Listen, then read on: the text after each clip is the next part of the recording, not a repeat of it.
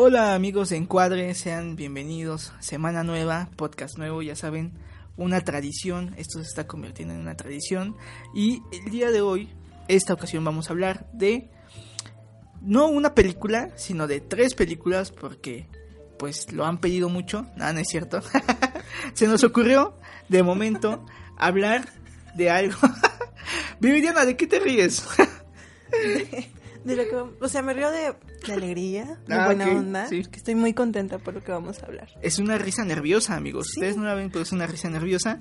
Eh, de tres películas. eh, hemos titulado este especial como películas buenas que en realidad son malas. Y estamos haciendo referencia a películas mexicanas buenas que en realidad son malas. Ya saben que al cine mexicano no se le da hacer películas malas, entonces, pues como había tan poquitas, nos costó un montón de trabajo, ¿no? Encontrar tres películas malas mexicanas que la gente ama o queremos pensar que amó Han por- amado han amado porque han sido pues muy famosas, muy vistas, ¿no? Eh, recibidas muy bien en ocasiones. Y pues bueno, vamos a comenzar.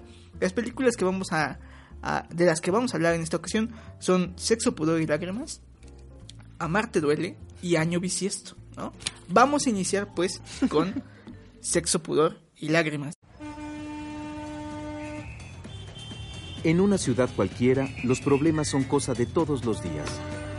¡Ya voy! El que busca encuentra. ¡Taxi! ¿Vudú?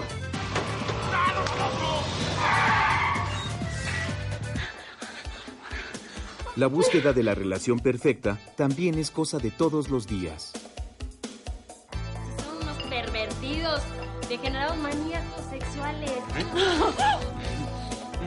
El sexo es la llave del mundo. En el amor, uno se abre. La sensación de encierro vuelve a los machos violentos. Castradora. Impotente. Salió en 1999, ¿no? Sí. ya tiene sus añitos Ya tiene sus años. Y está protagonizada por Susana Zabaleta, Demian Bichir, Ajá. Jorge Salinas, Jorge Salinas, Cecilia, Cecilia, Suárez.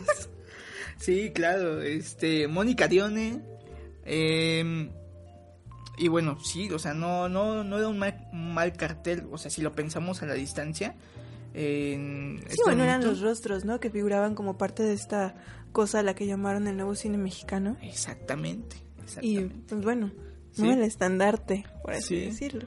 Una película que eh, se instauró, o, me, o quiero pensarlo así, ¿no? Hubo un momento en el cine mexicano eh, en el que estanda- el estandarte fue solo con tu pareja que el tema sexual se manejó de una manera distinta, ¿no?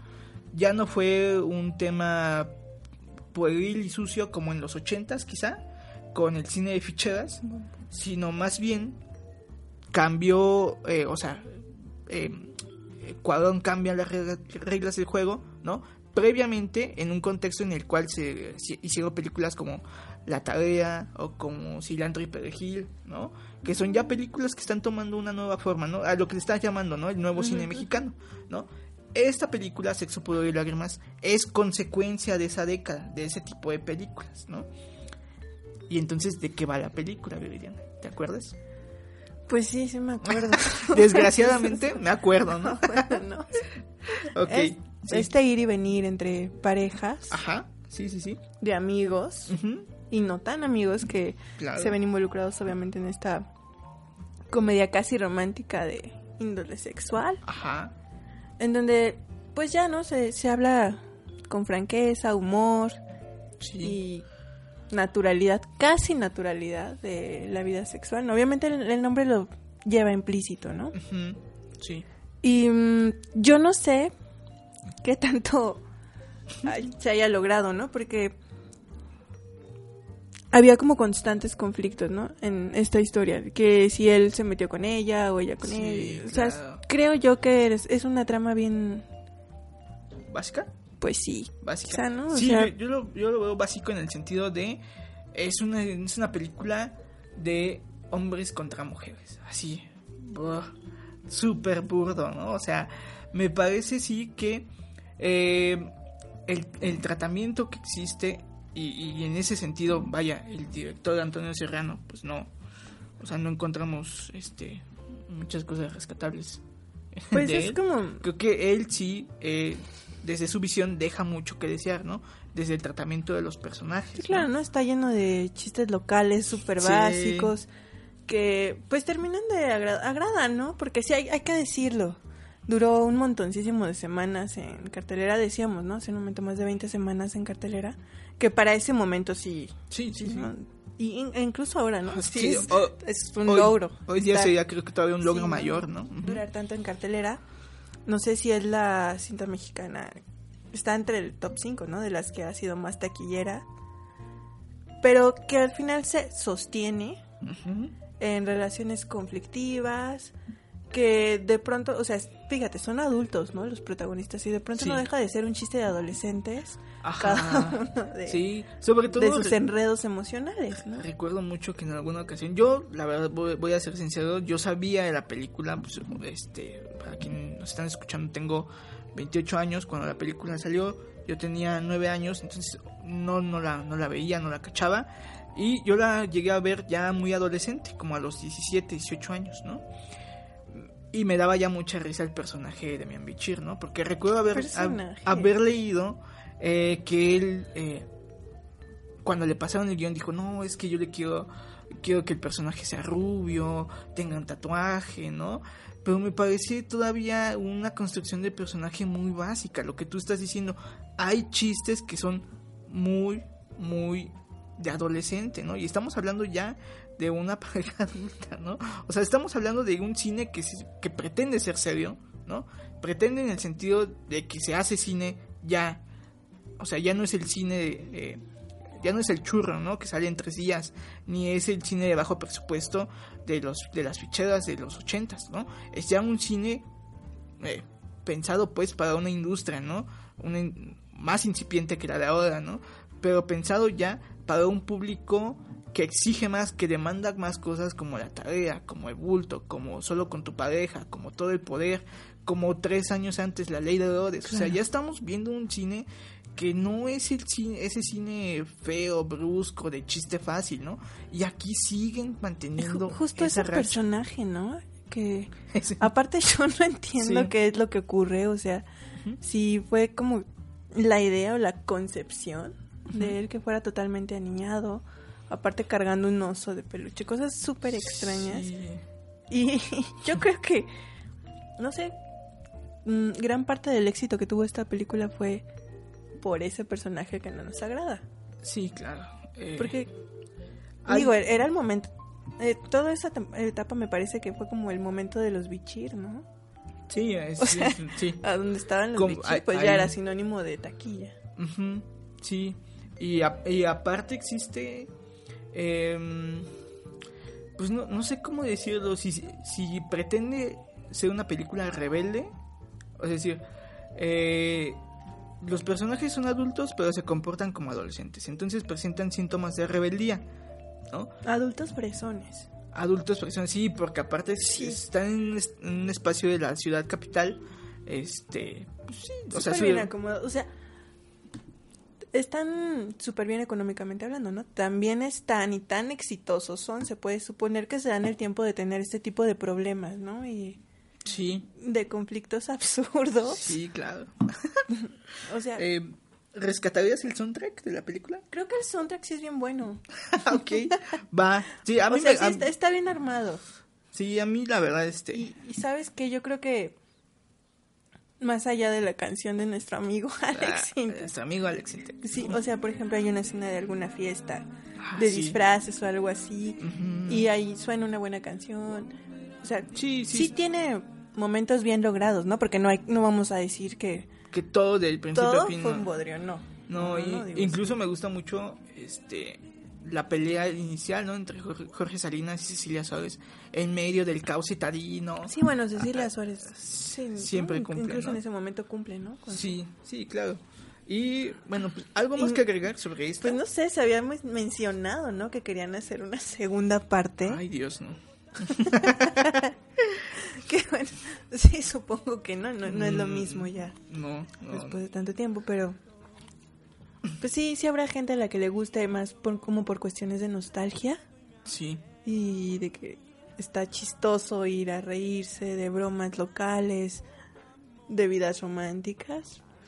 Pero Pues bueno, no sé, pero hasta ahí, ¿no? a O mi sea, parecer es mala película. Ok, eh, coincido contigo. Y bueno, pasemos a la siguiente película, que, oh por Dios, también consideramos que es mala, por eso está aquí. ¿no? Dos años, eh, Sexo, Pudor y Lágrimas es del 99, tres años después se estrena el Romeo y Julieta juvenil mexicano. Amarte, Amarte duele. Despierta, cabrón. Renata, ¿cómo puedes andar con un güey así? No mames, esa vieja no es para ti, güey. Es un naco. Chingue su madre. Si te gusta el frijol, pues vas. Te van a matar si se enteran. Pero que no se te olvide que cada quien tiene su lugar. No quieren que te vuelva a ver. Pero yo la quiero, mamá. Eso no es suficiente.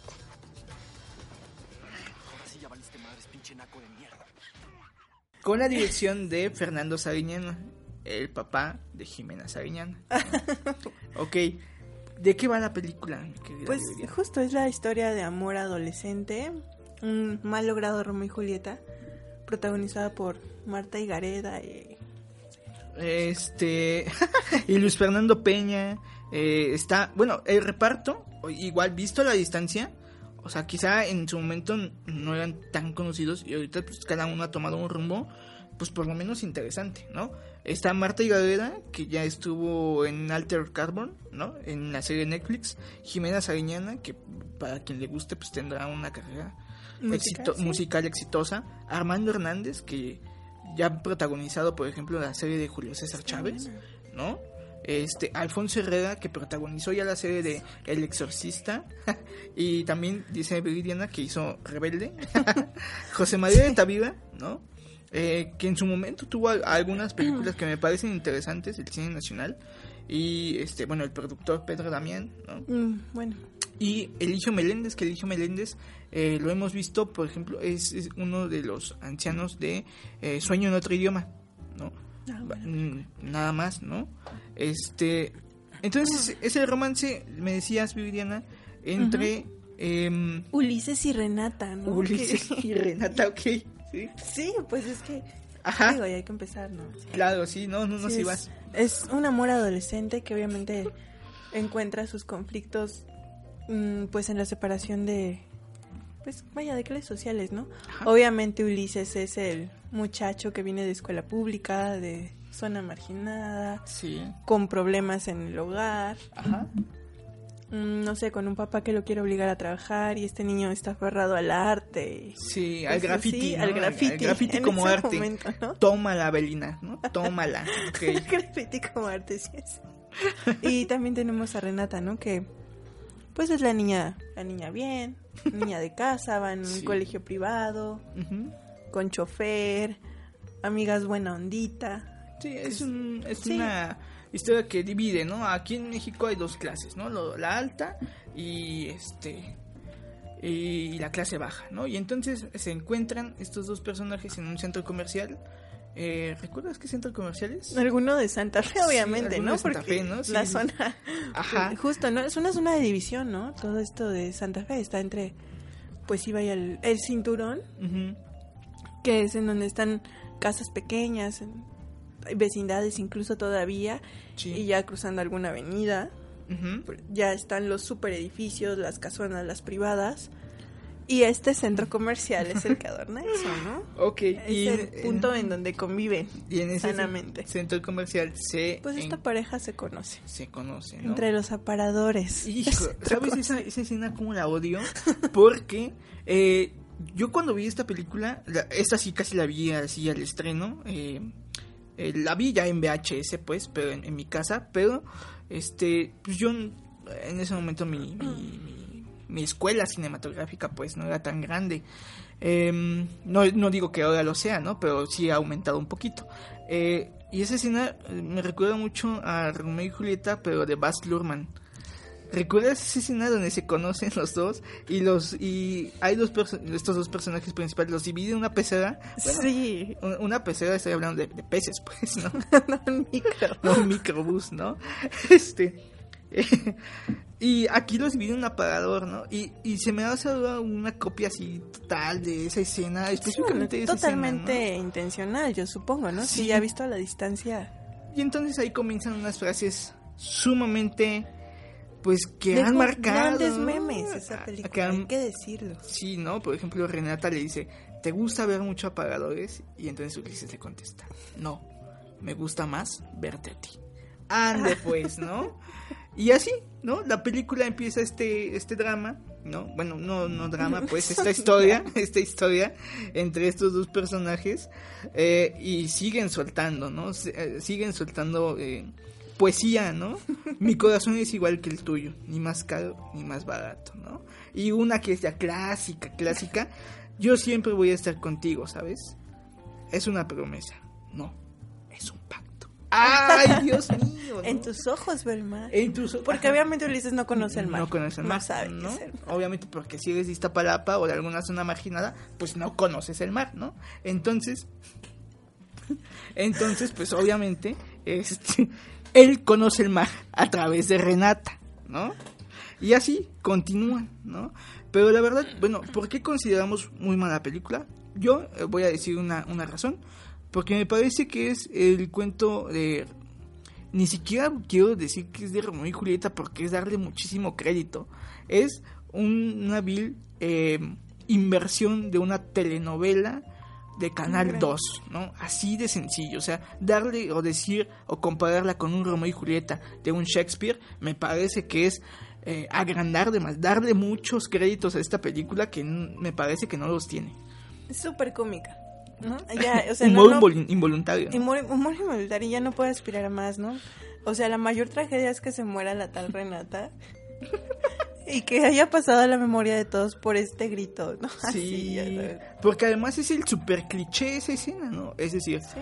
dos personajes están eh, forcejeando con un arma, eh, corte A, eh, se escucha un disparo, corte A, una persona está ahí, ya recibió el disparo, corte A, se ve que es la persona eh, que no debería de morir, corte A, el grito de Renata, ¿no? Así. Como es su mejor telenovela, ¿no? La de su Claro. preferencia y... Sí, Sí, no. así es. Y para continuar con estas películas, de- Concluir ya. concluir, Año Bisiesto.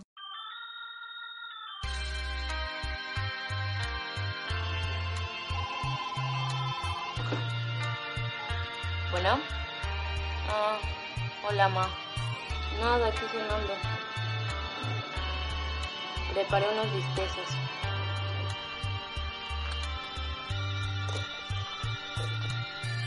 Del 2010 de Michael Rowe. Híjole, sí, yo creo que ahí sí va a estar... Sí, al- algunas personas sí van a estar súper en desacuerdo con nosotros porque Claro.